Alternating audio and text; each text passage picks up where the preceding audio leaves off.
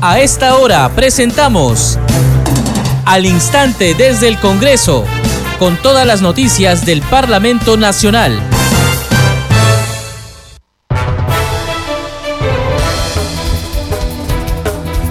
Bienvenidos, empezamos al instante desde el Congreso y es martes 9 de agosto del 2022. Les saluda Perla Villanueva en los controles, me acompaña Franco Roldán. De inmediato, los titulares. En el Día Internacional de los Pueblos Indígenas y a través de sus redes sociales, la titular del Parlamento, Lady Camones, afirmó que el Congreso de la República tiene el deber de fiscalizar el fiel cumplimiento de sus derechos y promover su presencia en la vida política y social del país. La Junta de Portavoces del Parlamento continúa sesionando. El Consejo Directivo lo hará a partir de las 5 de la tarde. Según la agenda de ambos órganos parlamentarios, se definirá el cuadro nominativo de integrantes de las comisiones ordinarias para el periodo anual de sesiones 2022-2023. La Comisión de Ética aprobó el informe de calificación que declara procedente la denuncia contra el congresista Freddy Díaz Monago por las imputaciones de agresión sexual en su contra. En tanto, en Arequipa se desarrolla la sesión descentralizada de la Comisión Especial Multipartidaria del Cambio Climático, denominada Avance, Problemática y Propuestas en las Intervenciones para la reconstrucción de las zonas afectadas por el fenómeno del niño costero. La Comisión Especial Multipartidaria de Seguridad Ciudadana abordará hoy en su sesión la problemática de las comisarías en Lima Norte, así como las estrategias aplicadas y los resultados obtenidos en la lucha contra la inseguridad.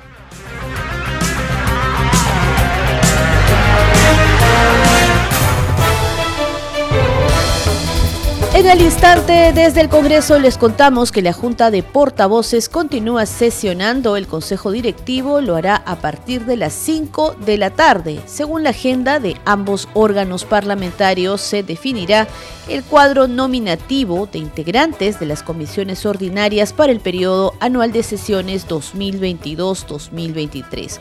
Más adelante vamos a tener toda la información al respecto. En tanto, les contamos que la primera vicepresidenta del Congreso, Marta Moyano, defendió hoy el fuero parlamentario frente a la decisión de un juez que dispone suspender el proceso de elección del nuevo defensor del pueblo. de la permanente el tiempo, porque la subcomisión cumple con sus plazos, va a la permanente y la permanente al final si no se convoca si no la presidenta no convoca, no se trata. Se va a depender siempre de la permanente. ¿Qué cree que se van a ver hoy día en el, la Junta de Portavoces? No, eso no podemos ver. El Junta de Portavoces solamente se va a ver la nómina de las comisiones, o sea, quiénes son los integrantes. Lo mismo, que es lo que ratifica. Sobre su posición frente a este fallo del Poder Judicial de ampliar justamente esta acción de los, del sindicato de la Defensoría del Pueblo precisamente para aplazar la elección del Bueno, nosotros le decimos y yo personalmente le decimos al Poder Judicial, déjense de meter en la tarea que le corresponde al Congreso. Eso se llama interferencia, injerencia. No pueden meterse en, los, en todas las labores del Parlamento. El Parlamento, una de sus funciones es elegir al defensor del pueblo. Y no pueden, no, simplemente lo que es el el, contra, eh, perdón, el procurador del Congreso es el que está haciendo eh, las demandas, porque incluso hemos sido hasta denunciados por, por, acciones que nos corresponden a los parlamentarios, que es de legislar, de reunirse, fiscalizar, ejercer control ¿no? político. Por eso es que el Poder Judicial está que se entromete. En el tema del señor Salas, por ejemplo, se fue hasta Arequipa para conseguir un juez que le acepte una... ¿Cuál es el interés congresista del Poder Judicial interferir? Bueno, no lo digo en términos generales, el Poder Judicial tiene una estructura, ¿no? Hay que ah. tener en cuenta esto. Lo que está sucediendo con algunos jueces, y en este caso con este juez, es que no entendemos por qué interfiere, ¿no? Por qué está cometiendo esta, esta, este acto, por decirlo de manera irregular, para impedir la elección del defensor del pueblo. No entendemos. ¿no? el Congreso de la República si es que este proceso ya se inició con la demanda de amparo que hoy día pues, se insiste en que se suspende este... Bueno, yo particularmente pienso que no se debe acatar nada de eso. porque el Congreso está cumpliendo con su función. El Congreso no puede abdicar de su función. Esto no, podría traer también otras consecuencias, no la norma y... No, no, perdón, eso no es una norma.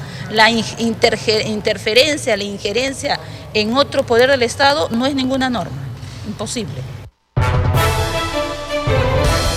Seguimos en al instante desde el Congreso. Vamos ahora con información sobre eh, los acuerdos de la Junta de Portavoces. En un mensaje en las redes sociales, desde la cuenta oficial del Congreso del Perú, se está informando que la Junta de Portavoces del Parlamento Nacional ya ha aprobado por unanimidad la propuesta del cuadro nominativo de integrantes de las comisiones ordinarias para el periodo anual de sesiones 2022-2023. Este es un primer acuerdo de la Junta de Portavoces. En el transcurso de esta edición y de las siguientes ediciones informativas vamos a continuar dando cuenta sobre los acuerdos de la Junta de Portavoces y también sobre la sesión del Consejo Directivo que está prevista para las 5 de la tarde. Seguimos con más información, esto es al instante desde el Congreso. La Comisión de Ética aprobó el informe de calificación que declara procedente la denuncia contra el congresista Freddy Díaz Monago por las imputaciones de agresión sexual en su contra. Esto fue en la sesión de la víspera. Escuchemos el momento de la votación.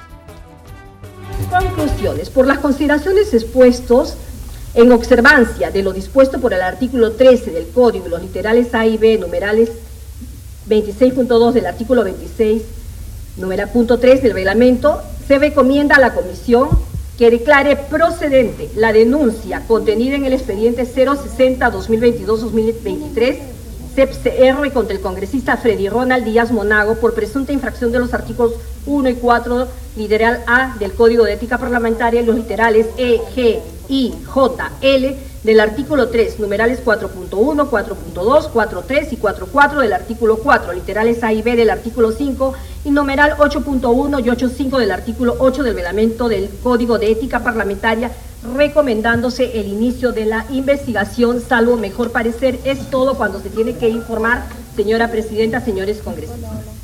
Muchas gracias, secretaria técnica. Habiéndose escuchado el informe de calificación que propone declarar procedente la denuncia de oficio y dispone el inicio de la investigación contra el congresista Freddy Ronald Díaz Monago, les damos tiempo para sus intervenciones, agradeciéndoles soliciten la palabra presidencia o a través del chat.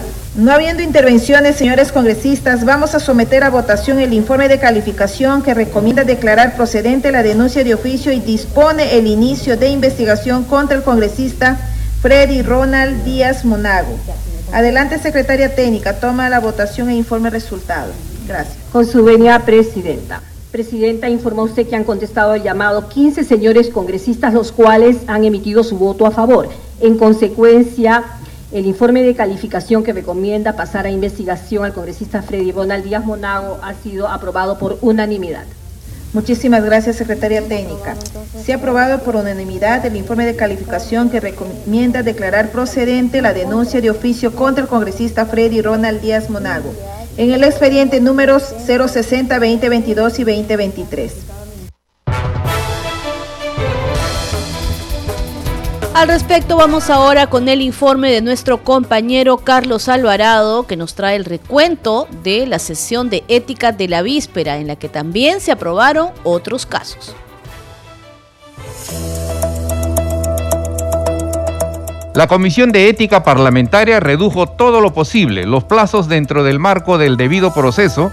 El caso del congresista Freddy Díaz, acusado de violación, afirmó la presidenta de ese grupo de trabajo, Carol Paredes ratificó que a finales de agosto tendrá listo el informe final para ser sometido a la consideración del Pleno.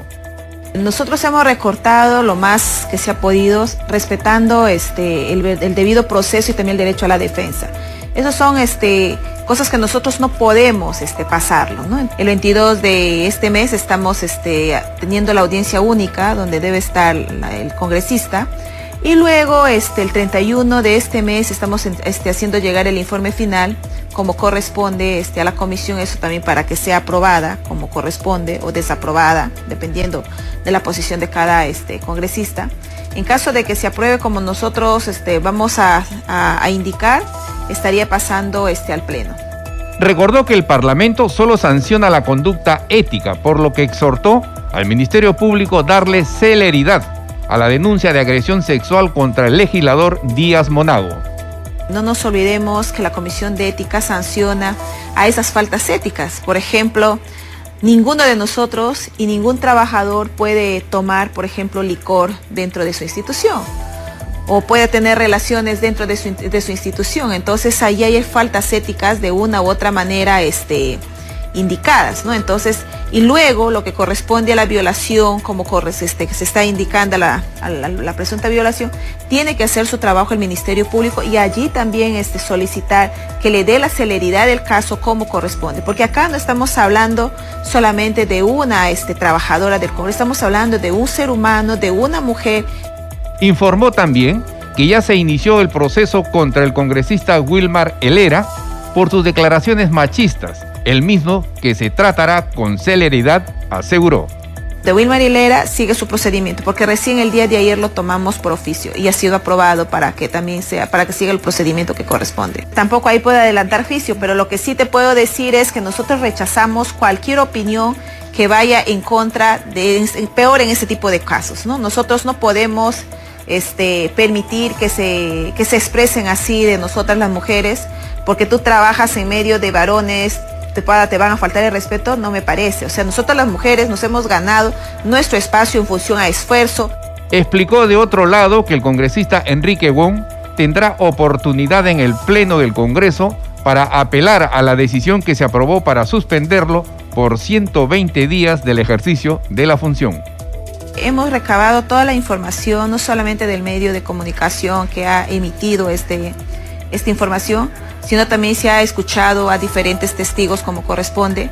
Y además este, el equipo este, técnico hace su, no solamente su investigación, sino también, como nosotros decimos, hacen sus propias interpretaciones. Y es más, este, cuando se trata de supuestos tráficos de influencia, ahí tenemos que ver también con una falta ética, ¿no? Entonces, estamos proponiendo los 120 días y eso también se va a pasar al pleno para que sea discutido. Y allí el congresista tendrá el tiempo para que pueda apelar a lo que nosotros hemos presentado, ¿no?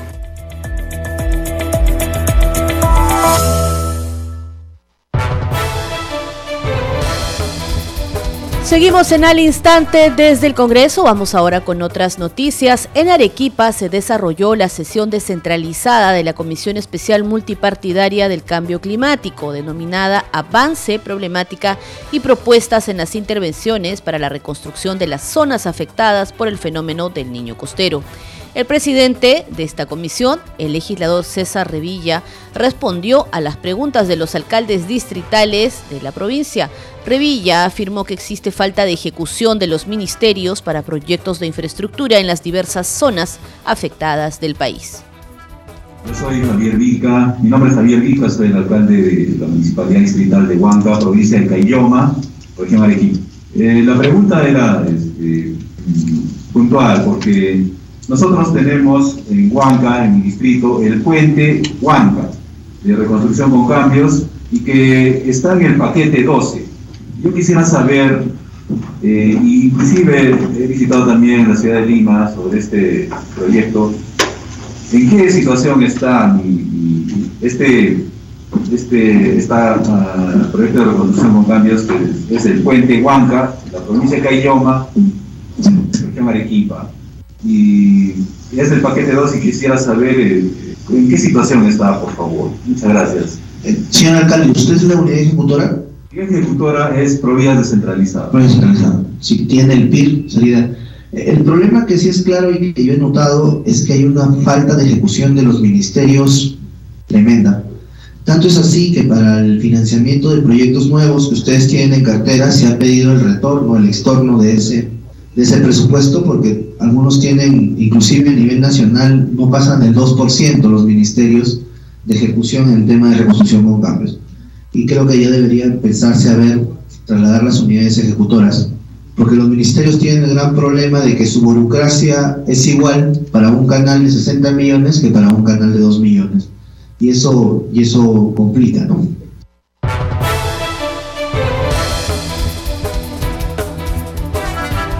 En otras noticias, la Subcomisión de Acusaciones Constitucionales otorgó el plazo de cinco días hábiles con el objetivo de que el congresista delegado Ernesto Bustamante presente el informe final de la denuncia constitucional contra la ex fiscal de la Nación, Zoraida Ábalos, por infracción constitucional y al Código Penal.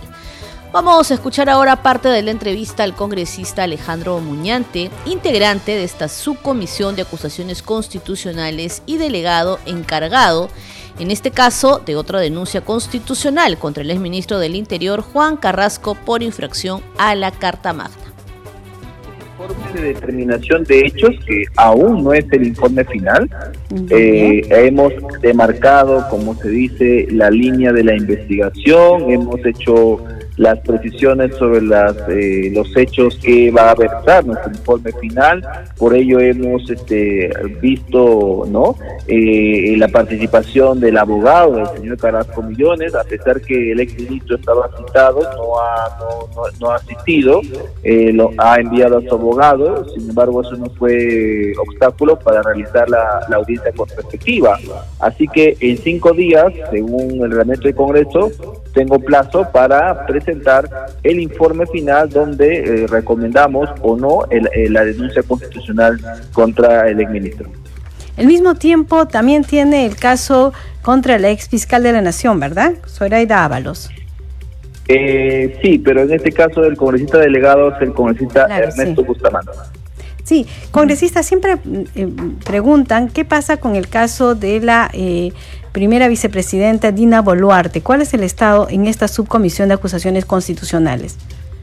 Bueno, se ha designado al congresista Raimundo Mercado como congresista ponente quien va a tener la, investigación ¿no? de este hecho.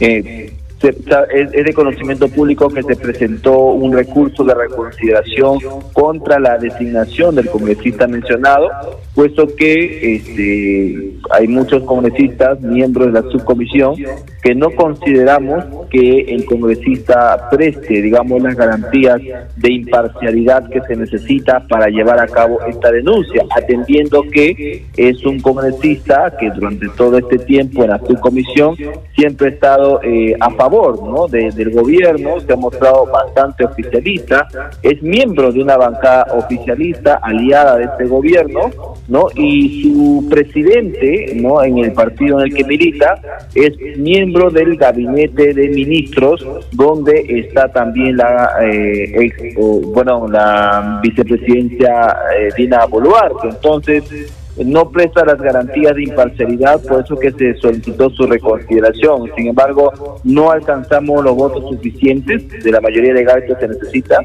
y el congresista Mercado va a continuar con esa investigación. Vamos a estar atentos y vigilantes que esa investigación tenga la objetividad que se necesita para resolver este tema tan, tan álgido. ¿Y cómo van los plazos con ese caso? Eh, a ver, sin duda alguna, eh, los plazos que demarca el reglamento del Congreso a estas alturas no se están cumpliendo. Sin embargo, también entendemos la flexibilidad del mismo, ¿no? Porque hay casos que son muy complejos que no necesariamente se ajustan a los, a los 15 días que se establece. Pasa lo mismo, por ejemplo, con el Poder Judicial. Uno revisa los plazos de una acción de amparo y uno se da cuenta que no debería pasar más del mes, pero en la práctica, pues esos procesos pues, pueden demorar meses y hasta años, ¿no? Entonces, en el caso de la, de la subcomisión, si bien es cierto, no se cumplen a rajatabla los 15 días de investigación, pero finalmente siempre se logra presentar el informe final dentro de dos o incluso hasta tres meses, de, acuerdo a eh, el caso. ¿no? Si es un caso complejo, se, demora un poquito más. Si es un caso un poco más sencillo, se podría demorar entre un mes y medio, dos meses como a lo mucho. Estás escuchando al instante desde el Congreso. El legislador Alejandro Cabero de Avanza País se pronunció sobre el informe final de la Subcomisión de Acusaciones Constitucionales referido a la denuncia constitucional número 219 contra el presidente de la República, Pedro Castillo Terrones, por presuntas infracciones constitucionales y por el supuesto delito de traición a la patria. Este informe, recordemos, recomienda inhabilitar de la función pública al jefe de Estado por cinco años. Escuchemos al legislador Alejandro Cabero Mira, yo estuve leyendo anoche el informe del congresista Soto.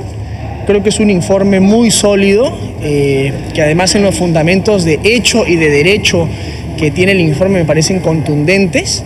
Hay mucha doctrina, jurisprudencia que se cita no solo en el informe, sino también en las audiencias a las que yo pude asistir también como miembro de la subcomisión de acusaciones, en la que los diversos testigos y, jurisconsultos que se han llevado a la subcomisión han demostrado Creo que ahora el Parlamento tiene la tarea histórica de estar a la altura de las circunstancias, sancionar al presidente de la República y darle al país una salida a la crisis política que vivimos, que creo que, es insostenible. ¿Cree que esa puede ser la salida final y decisiva en medio de toda esta crisis y que tendrá el apoyo obviamente de la subcomisión congresista? Yo espero que sí, yo espero que esta pueda ser finalmente la salida que encuentre la representación nacional. No es la única salida a la crisis, pero creo que el prolongar la crisis, el prolongar, digamos, el pantano en el que nos ha sumergido el gobierno, eh, es insostenible. Creo que la ciudadanía lo que está buscando en este momento es que los políticos estemos a la altura, seamos una luz de esperanza y podamos dar un horizonte a la gente que en este momento siente que no estamos enrumbando al país a ningún sitio. Al contrario, siento que el Ejecutivo está trincherado en Palacio de Gobierno buscando simplemente prolongar el máximo tiempo posible su gestión para no ir a la cárcel y afrontar las graves acusaciones que tiene. Obviamente la lectura del Poder Ejecutivo es distinta en el sentido de que consideran que desde el Congreso se quiere vacar al presidente. El golpismo sería no respetar lo que dice la Constitución y la ley, como muchas veces ellos más bien han amenazado en disolver inconstitucionalmente el Congreso. Eso es golpismo. Respetar los cánones constitucionales y respetar eh, lo que establece las leyes y la Constitución es hacer respetar el Estado de Derecho. La acusación constitucional es un mecanismo perfectamente constitucional, legítimo, ¿no? que en atribuciones eh, de la representación ciudadana los parlamentarios utilizamos para defender al país ahí pues de presidentes acusados nada más y nada menos de traicionar los intereses nacionales. Entonces es evidente que aquí lo que hay es simplemente una maniobra del Ejecutivo para trincherarse en el poder, seguir blindándose y no responder a las gravísimas acusaciones que tienen.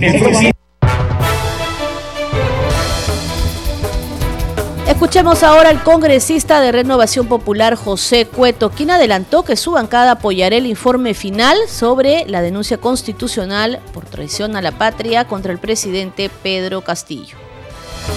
Bueno, ustedes saben, yo soy uno de los congresistas que se ha adherido a la denuncia de seis eh, ciudadanos notables.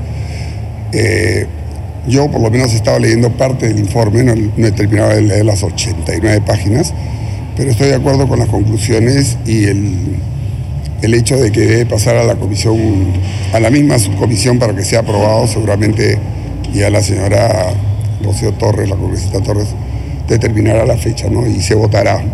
Espero que la votación sea a favor y proceda a la comisión permanente. ¿no?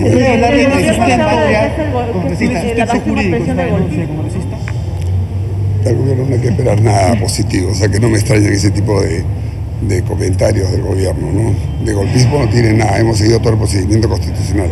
Lo que sucede es que el señor Castillo está bien acostumbrado a usar la parte constitucional para sus beneficios, pero cuando él no hace caso a las leyes, cuando él no hace caso a la constitución, cuando él incita inclusive a, las masas, como él habla, al pueblo a marchar y a levantarse y da sus discursos como buen sindicalista de lucha de clases, cuando le tocó explicar esa parte justamente al doctor Tudela, de una clase magistral y hechos, hechos eh, a nivel internacional, donde los dichos de un presidente en funciones, solo el dicho unilateral del presidente, genera jurisprudencia y ha generado inclusive que otros países hayan tenido que ceder o cambiar una posición de su país en, con respecto a otros. Sin embargo, desde el Ejecutivo el ministro Salas considera que esto es una amenaza, estos actos son una amenaza al sistema democrático con los cuales se insiste desde el Congreso de la República. Habría que decirle al señor Salas que se preocupe un poco más de su cartera, que está con problemas, ¿no? Empezando por el tema de la tercerización y deje de ser vocero del presidente. Esa no es su función. Congresista, digamos que el, curso de este informe va a seguir en la comisión permanente, que es probable que se, pueda aprobar, pero cuando vaya al Pleno es probable que se vaya a rechazar. Eh, ah, se ha calculado porque definitivamente esta es una de las vías. bueno, lo que manda el procedimiento, si es que llega al Pleno, que yo espero que llegue al Pleno, es que separando a los de la comisión permanente eh, se, se vote y se llegue por mayoría simple, ¿no? Son aproximadamente 51 votos. Yo creo con que las otras bancadas, ya hay un acuerdo por lo menos para Espero poder... que sea menos de un mes. con- conversando con las bancadas ya podría haber un primer acuerdo para eh, poder eh, y también ¿Hay tener el voto, hay consenso. en caso. Yo creo que sí hay consenso. Yo no he hablado con los demás miembros de la bancada porque había que esperar. Recién hoy día se ha hecho, en la madrugada se ha hecho público el resultado del informe final.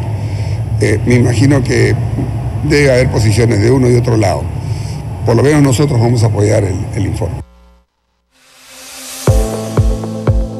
Congreso en redes. A esta hora información con Danitza Palomino. Muchas gracias, Perla. Vamos a dar cuenta de las publicaciones en las redes sociales. Iniciamos con la cuenta de la presidenta del Congreso, Lady Camones, quien en el Facebook ha publicado lo siguiente. Hoy conmemoramos el Día Internacional de los Pueblos Indígenas, fecha que revaloriza su presencia en nuestra sociedad y visibiliza la lucha por sus derechos. Desde el Congreso de la República es nuestro deber fiscalizar el fiel cumplimiento de sus derechos y promover su presencia en la vida política y social del país. Y utiliza el hashtag Trabajando por el Perú y también el hashtag Día Internacional de los Pueblos Indígenas. Vamos con otra publicación sobre este mismo tema de la congresista Jenny López. Dice, hoy celebramos el Día Internacional de los Pueblos Indígenas. Reconozco la importancia y el rol que cumplen como protectores de nuestra biodiversidad. Desde el Congreso mi compromiso con ellos es fortalecer y seguir luchando por la defensa de sus derechos. Ya en otros temas vamos con la publicación de la congresista Patricia Chirinos. Dice, a un año de haberse promulgado la Ley Nacional del Cáncer, 175 mil pacientes oncológicos que hay en el país exigen a Castillo el cumplimiento de la norma. Este gobierno no puede ser indolente ante la necesidad de las familias peruanas que luchan a diario contra esta terrible enfermedad.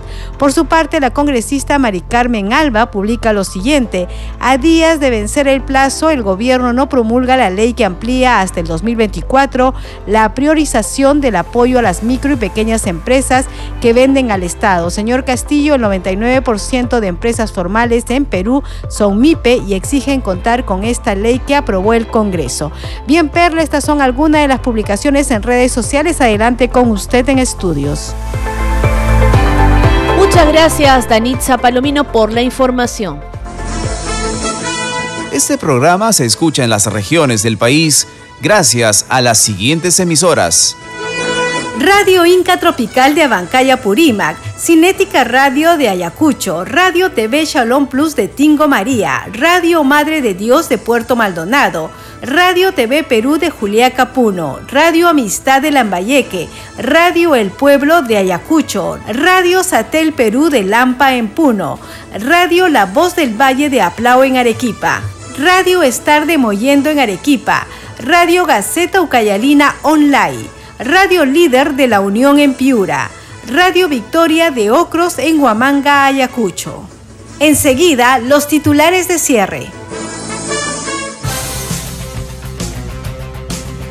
En el Día Internacional de los Pueblos Indígenas y a través de sus redes sociales, la titular del Parlamento, Lady Camones, afirmó que el Congreso de la República tiene el deber de fiscalizar el fiel cumplimiento de sus derechos y promover su presencia en la vida política y social del país.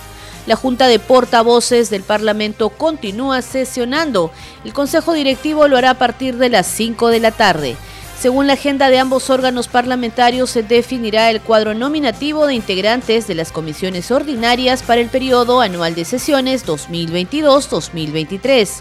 La Comisión de Ética aprobó el informe de calificación que declara procedente la denuncia contra el congresista Freddy Díaz Monago por las imputaciones de agresión sexual en su contra.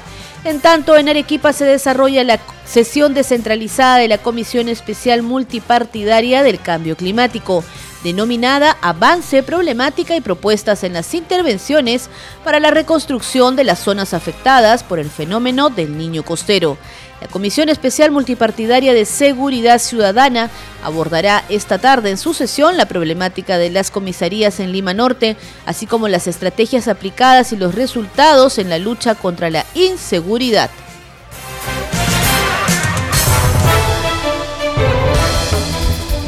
Hasta aquí las noticias en al instante desde el Congreso de parte del equipo de Congreso Radio. Muchas gracias por su compañía. Sigue en sintonía de Congreso Radio, un Congreso para todos.